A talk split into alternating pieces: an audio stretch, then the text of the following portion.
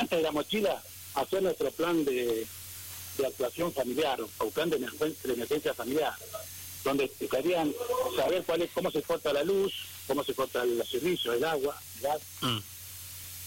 Eh, em, quién va a buscar a quién en el tema de la evacuación, o después de que pase el, el evento adverso, en este caso el sismo, tener ese plan de, de- de- de búsqueda de los niños, por ejemplo, porque básicamente el sismo no haga nada, y eh, en la esquina nos matamos, porque otro padre también va a buscar a su hijo rápido, y cre- creyendo que en la escuela no va a estar seguro, y te puedo asegurar que en la escuela va a estar más seguro porque permanentemente se está trabajando con este tema de la mitigación sísmica, digamos, ¿no? Entonces, para, para ir redondeando, Sí. el tema de la mochila, que tú Sí. que tendrías que tener en la mochila, fundamentalmente, eh, una copia de los documentos, por ejemplo, fundamental. Si, si tuviéramos los documentos, todos los documentos juntos, estaría buenísimo, pero Sí. Los documentos, ese plan, ese plan de evacuación también, con números, eh, los números importantes, con respecto, por lo menos, según la cantidad de familiares que sean, en la mochila no va a entrar los dos litros de agua diario que medianamente se necesita para, para la supervivencia, ¿verdad? Pero por lo menos eh, saber tener un bidón de agua de 5 litros y renovado permanentemente eh, eh, fuera de la mochila, para la familia, digo, ¿está bien? Sí. pilas, radio a pilas, porque siempre la emergencia se va a transmitir por, por, por AM, en el peor de los casos, estoy, estoy hablando del peor escenario, ¿eh? Sí, sí, sí, sí. Eh, Siempre se va a transmitir todo por AM, entonces la pila, la radio, linterna, eh, encendedor, fundamental, eh, tener eh, una muda de recambio, algunas cremitas, un poco de lavandina también va a ser importante después porque lo primero que se va a cortar va a ser la luz, la luz, por lo tanto no va a haber eh, agua, y el método más simple eh, y más común de potabilizar el agua sería con una gotita de, de lavandina. Así que fíjate, ya estamos hablando y a un botiquín fundamental, ¿no? Un Sí, botiquín sí, sí. con cinco elementos básicos que serían los guantes, el perinox, el gasa, cinta y venda. Con esos cinco elementos en el botiquín ya estaríamos. Y después los medicamentos también. Una copia de medicamentos o un backup de medicamentos también, porque muchas veces después se tra- como se trastorna toda la comunidad eh, y posiblemente el abastecimiento esté cerrado o no haya luz o etcétera y no quedar sin, sin, sin estos elementos fundamentales. Así que, entonces, repasando, agua, fuego, una frazada, o ropa de abrigo, los documentos, pero fundamentalmente todo eso tiene que estar escrito en el plan, en el plan de emergencia familiar. Sí. Eh, eh, Cacho, viste que cuando se habla de la mochila se habla justamente después de que pasan las cosas, ¿no? Pasó esto de lo de San Juan, un susto bárbaro. Ayer charlábamos con gente de San Juan, eh, pero acá en Mendoza est- estamos igual que San Juan, ¿no? Este, y, y esto, y esto, lo de la mochila es todo el año, no es solamente después de lo que pasó en San Juan, hoy armamos la mochila. Esto debe quedar para siempre, ¿no? Por eso te digo, Silvio, que, eh, que igual que pasa en la escuela, ¿viste? son cínicos los tres días que va la defensa civil y después se olvidan. El tema es que tenemos que estar cuando preparados, permanentemente y fundamentalmente antes, antes. No tenemos que esperar que suceda porque siempre la emergencia se va detrás de la emergencia.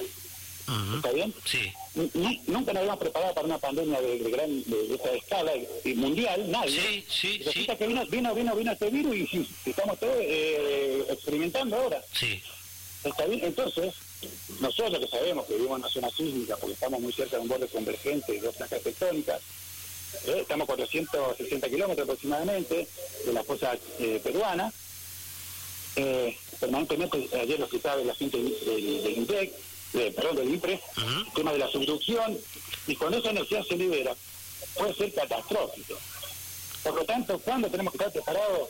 Antes, antes, San Rafaelina, por favor, cuidémonos antes. Al igual que el uso de tapaboca, el distanciamiento social, porque eh, el- seguimos teniendo, está el, el COVID todavía con nosotros, imagínate, Sí. COVID más eh, sismo. Hola, qué lindo cóctel que Sí. ¿no? Y creíamos que viste que no va a pasar, entonces Sí. la gente ponía el San Juan, dice, che, nosotros estamos sufriendo este COVID, que, la, que las cámaras, y viene este evento adverso, en este caso natural. Imagínate, Sí. puede pasar cualquier cosa. Tenemos nosotros acá en Rafael tenemos un- una gama de, de pedidos sin tampoco eh, meterle miedo a la población, porque, Sí. por ejemplo, yo dice, no, pero no, no, no hablen de estas cosas porque la gente le da miedo. No le tiene que dar miedo si tenemos que convivir. ¿Entendés? Te- te- Tener una visión multidimensional de los riesgos. Eso sería gestionar el riesgo. ¿Qué sería gestionar el riesgo? Trabajar antes, en el antes, para tratar de atenuar el riesgo. Mm. ¿Cómo? Cuidando no, tapaboca, el distanciamiento, eh, reunión en el exterior, eh, haciendo el, el en la casa, bajando el objeto colgante pesado y teniendo la mochila los 365 días al año preparada. Eh, eh, Cacho, viste que parece una cosa del destino, o no sé, o de mandinga, no sé, pero pareciera que los temblores o los terremotos son de noche, viste lo que pasó en San Juan de noche, ¿no? Y te agarra muy, te agarra muy mal parado, porque ayer charlando con gente de San Juan, algunos acostados, otros ahí viendo tele, qué sé yo, te agarra en una situación muy incómoda, ¿no? Este, y te cuesta reaccionar. ¿Viste, viste, no sé si viste el noticiero de San Juan, que, que una de las chicas se para y sale corriendo. Claro, y, digo, ¿y eso, lo que hizo la chica no hay que hacerlo, o sí? No, no, no, no. Lo que hay que hacer en el durante, cuando está sucediendo el momento sísmico, lo que hay que hacer es autoprotegerse debajo al costado de un mm. objeto contundente. Es la mesa, donde hay una buena vida, una buena una buena columna, ¿eh? ese sería un lugar, uno de los lugares más seguros que podría tener dentro de la casa. Sí. Saber cuáles son los lugares seguros dentro de mi casa, saber cuáles son los lugares seguros fuera de mi casa, ¿eh? por lo tanto eso todo va en que estar en emergencia, porque hay que charlar, hay que hablar con la familia de estos temas.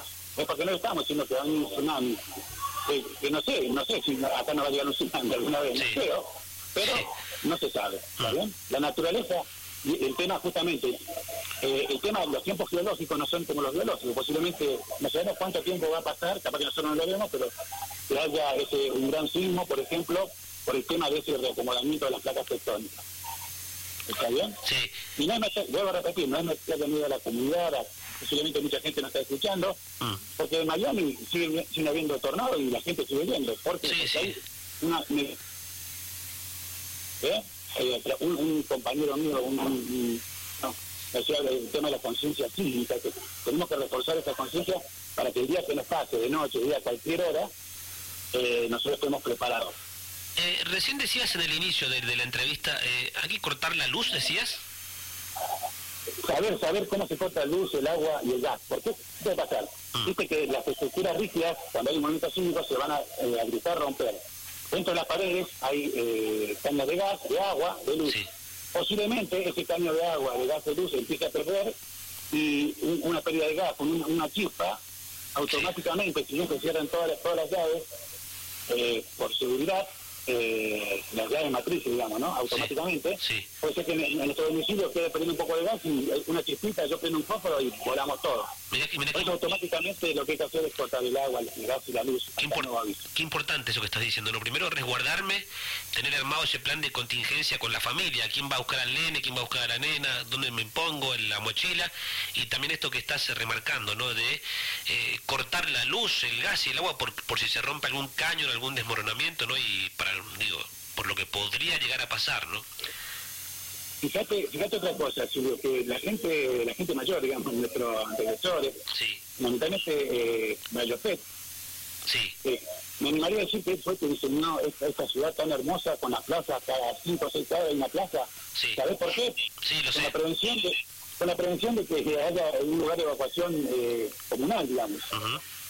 Imagínate, la familia, que es la célula principal de la sociedad, está preparada, con una comunidad organizada y instituciones eh, decisoras organizadas, va a ser mucho mejor el daño que vamos a sufrir fundamentalmente no vamos a lamentar la vida, eh, la pérdida de vidas humanas. ¿Está preparado San Rafael para un terremoto? Digo, desde el punto de vista del auxilio, el hospital, eh, la Cruz Roja, Defensa Civil, digo, para, para rescatar, para porque mm, ojalá que nunca lleguen, ojalá que nunca pase. ¿Pero estamos preparados para eso? Eh, mira, yo diría que yo pondría de, del 1 al 10, mm. yo pondría 6. Epa. Epa, Porque ¿sabes cuál es el, mayor problema? Sí. Que no va a pasar. La gente dice que no va a pasar y sabe que va a pasar. Mm. Si bien eh, si bien hay esfuerzos de distintos sectores, pero eh, yo yo me, me arriesgo a decir eso. Mm. ¿Está bien? Sí. después, eh, y el que, tenga dudas, que tenga problemas, eh, lo discutimos, no hay ningún problema. yo tengo fundamento, ¿no? Para decir para decirme, ponerme en el lugar de decir que, hay, que estamos en seis. Mm. ¿Está bien? Sí, sí, sí, sí. Y no es que nos quedamos en seis, seguimos siempre permanente paso a paso. Y nosotros de, la Brigada USA también somos una, un grupo de voluntarios únicamente, sin apoyo de ningún, de ningún tipo. En algún momento eh, nos ayudó con equipamiento de la municipalidad, pero pues, seguimos trabajando a pulmón eh, con nuestro dinero. De hecho, estamos, estábamos, eh, se llama stand-by la situación, donde el, comandante de la brigada de, usar eh, San Juan, yo me pongo en comunicación con él, él agarra y me dice, bueno, quédate con tu gente, ¿cuántos van a ser? Y bueno, mira, nosotros somos ocho, vamos a ir en dos autos con, el equipo de protección personal y algunos elementos de seguridad para ayudar. Y bueno, quédate en stand-by y yo cualquier cosa te activo. Y resulta que a las 3 de la mañana, después de una evaluación primaria, una SR1 que se llama, en los estándares internacionales, eh, me dice, a las 3 de la mañana me dice, mira, Cacho, eh, directamente desactivar la brigada porque no ha habido pérdida eh, de vida humana, así que no hay que hacer ningún tipo de rescate, así que...